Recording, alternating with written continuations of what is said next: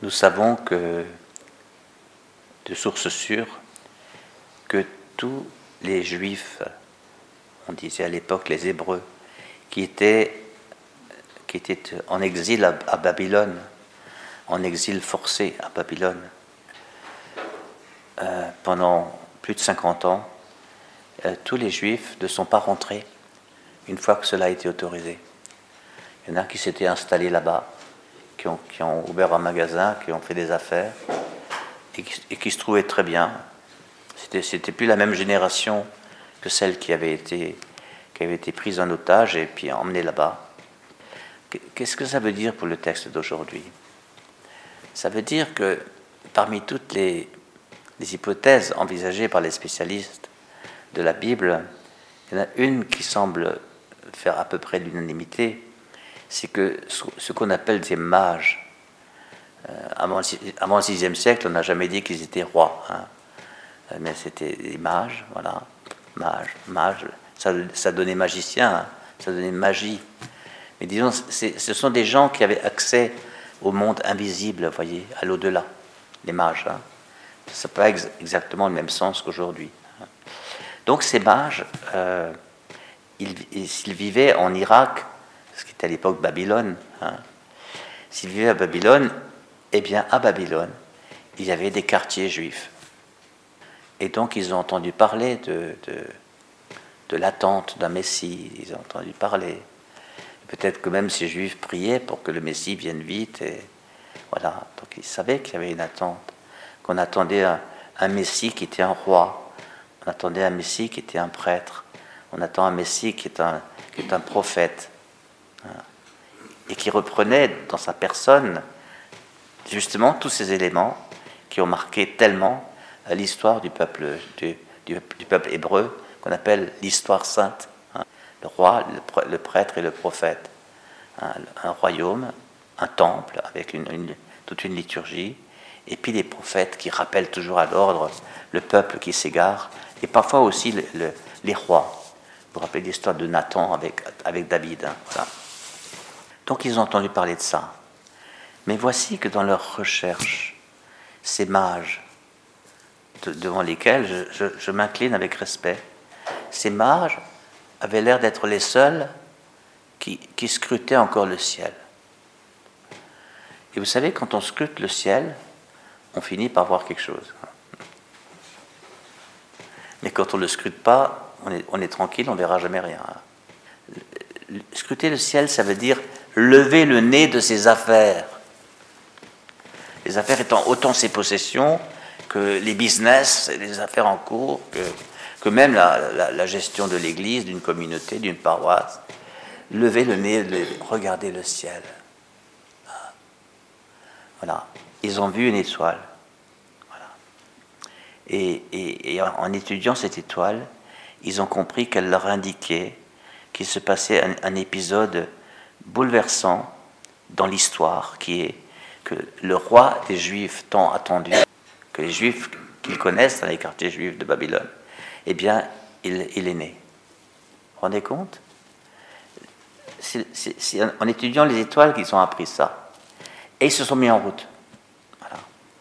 On ne sait pas combien ils étaient, deux, trois, on ne savait pas s'il s'appelait Balthazar, Melchior, on ne sait pas tout ça. Ça, c'est l'histoire après qu'il a. Forcément, ils avaient un nom. Hein, bon. Donc, ça ne nous gêne pas que, nos petites statuettes dans les crèches, euh, elles aient des noms.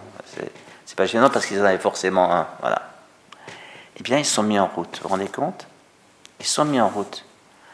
Alors que euh, le peuple hébreu, il s'est mis en route. Euh, à la fin du VIe siècle avant Jésus-Christ pour rentrer d'exil sur cette terre, mais après ils se sont arrêtés. ils ne sont même pas arrivés à reconstruire le temple. Le temple, ça a été une entreprise qui a duré des siècles. Ils ne sont pas arrivés. Il a fallu que le, cher Hérode, qu'on appelle le Grand, eh bien, il, se mette à reconstruire le temple lui-même. Voilà. Pour faire plaisir aux Juifs, pour les avoir dans la poche. La preuve, c'est qu'ils les a eu dans la poche.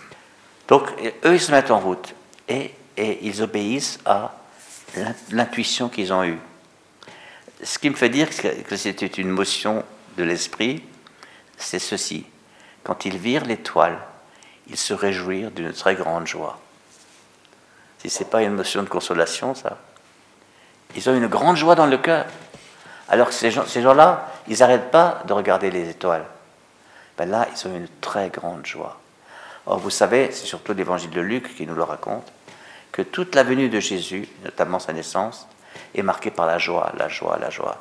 Même un concert d'anges avec la joie, la joie. Joie au ciel et joie sur la terre. Voilà. Donc la joie. Ils entrent dans la maison et ils voient l'enfant avec Marie, sa mère. Ils ont devant les yeux une, crèche dont on nous dit souvent que c'était une, une, étable, c'était une grotte, c'était quelque chose qui n'était pas correct, qui convenait pas pour, même pour des humains. Eh bien, ils auraient pu se dire non, c'est pas ici, cherchons plus loin. Comment ça se fait qu'ils sont restés là quand même? À cause de l'étoile.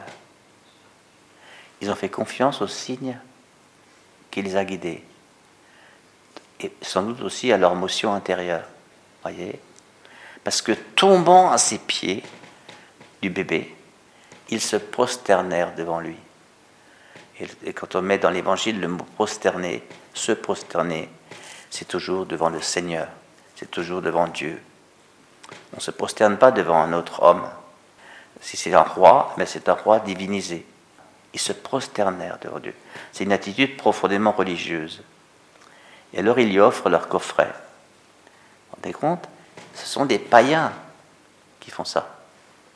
Ils lui offrent leur coffret, leur coffret l'or, l'encens et la myrrhe. Les païens ont reçu le signe et ils y ont cru. Les scribes et les grands prêtres, consultés par Hérode, sont, tombés pile poil sur le bon verset. C'est à Bethléem en Judée, car il est écrit hein, en Michée hein, Et toi, Bethléem, terre de Juda, etc., de toi sortira un chef qui sera le berger de mon peuple en Israël. Voilà. Ils ont le verset et, ils, ne, ils, ne, bronchent pas. Ils ne bronchent pas. La, religion d'Israël qui prie pour que le Messie vienne reste immobile quand il vient. Les païens qui entendent parler de ça et qui voient une étoile qu'ils n'ont encore jamais vue, ils se laissent guider par elle et c'est eux qui, eux qui vont à la rencontre. Et c'est ça qui est bouleversant aujourd'hui. Hein. La, religion en question, elle était ligotée par l'alliance qu'elle avait faite avec le roi. Elle s'est fait, fait emprisonner par le roi parce qu'il leur a reconstruit le temple. Et semble-t-il, à l'époque de Jésus, le temple n'avait jamais été aussi beau, hein. recouvert de plaques d'or et des choses extraordinaires. Voilà. Il n'était pas complètement fini. Jésus ne l'a pas vu complètement fini, mais il l'a vu déjà bien avancé et, magnifique, vraiment magnifique. Eh bien, Hérode a fait ça, c'est un calcul. Comme ça, il a la religion dans la poche. Donc, sans doute pour différentes raisons, dont celle-ci, ils n'ont pas réagi. Alors, qu'est-ce que ça veut dire pour nous? Ça veut dire que quand on dit les païens, les païens, l'évangile lui-même casse la, frontière entre, le peuple élu et les païens. Depuis le tout début, c'est toujours les païens qui croient en premier. Regardez les bergers dans Saint-Luc, les païens, les gens, les gens qui ne sont, pas, considérés par le peuple d'Israël. Les païens ont une attente spirituelle dans le cœur. Et, cela devrait nous mettre en vigilance. Est-ce que si les étoiles guident des païens vers nous, individuellement ou communautairement Est-ce que nous sommes une crèche? Est-ce que notre pauvreté abrite le Sauveur? Est-ce que notre pauvreté nous replie sur nous-mêmes? Ou est-ce que notre pauvreté eh bien, nous, nous permet de laisser rayonner celui pour qui nous sommes devenus pauvres, dépouillés de nos, de, de, nos pouvoirs terrestres, de, notre notoriété, peut-être même de nos biens matériels, que sais-je? Il y en a des choses qu'on a laissées pour suivre Jésus. Hein. Mais est-ce que cette pauvreté nous rend heureux et lumineux de la présence de l'enfant Jésus, tout petit Regardez, ils sont tombés à genoux devant quelque chose de tout petit. Et nous, nous avons souvent tendance à nous plaindre d'être trop petits. Hein. d'être trop petits.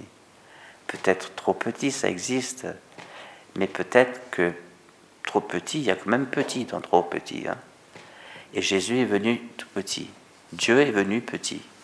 Dieu commence petit. Et, mais sa joie d'être parmi les hommes, la joie de Marie, la joie de Joseph, peut-être déjà la joie des bergers qui ont entendu le concert des anges, peut-être, eh bien, ça a été contagieux pour ces, pour ces mages qui sont venus et qui sont prosternés devant le roi des Juifs et qui lui offrent, euh, certains auteurs ont vu là, qui, lui offrent ce qu'on offre à, un Messie roi, hein, c'est l'or, à un Messie prêtre, c'est l'encens, et à un Messie prophète, c'est la myrrhe, parce que tous les prophètes ont été assassinés les uns après les autres. Et donc si Jésus est prophète, il sera aussi assassiné. Voilà. Certains ont vu ça. Voilà. C'est grand ce qui se passe là, voyez. Et aujourd'hui, vous savez, nous, nous devons apprendre à, discerner le, les hommes et les femmes spirituels parmi, parmi tous ceux qui nous rencontrent. Nous devons même être capables de les attirer. Voilà. Parce que s'ils cherchent la lumière, ils devraient nous, nous trouver. Jésus a dit, vous êtes la lumière du monde. Il a dit aussi, je suis la lumière du monde. Voilà. Que nous laissions, sans faire de distinction de, de où ils viennent, voilà, oser rayonner la lumière qui est là.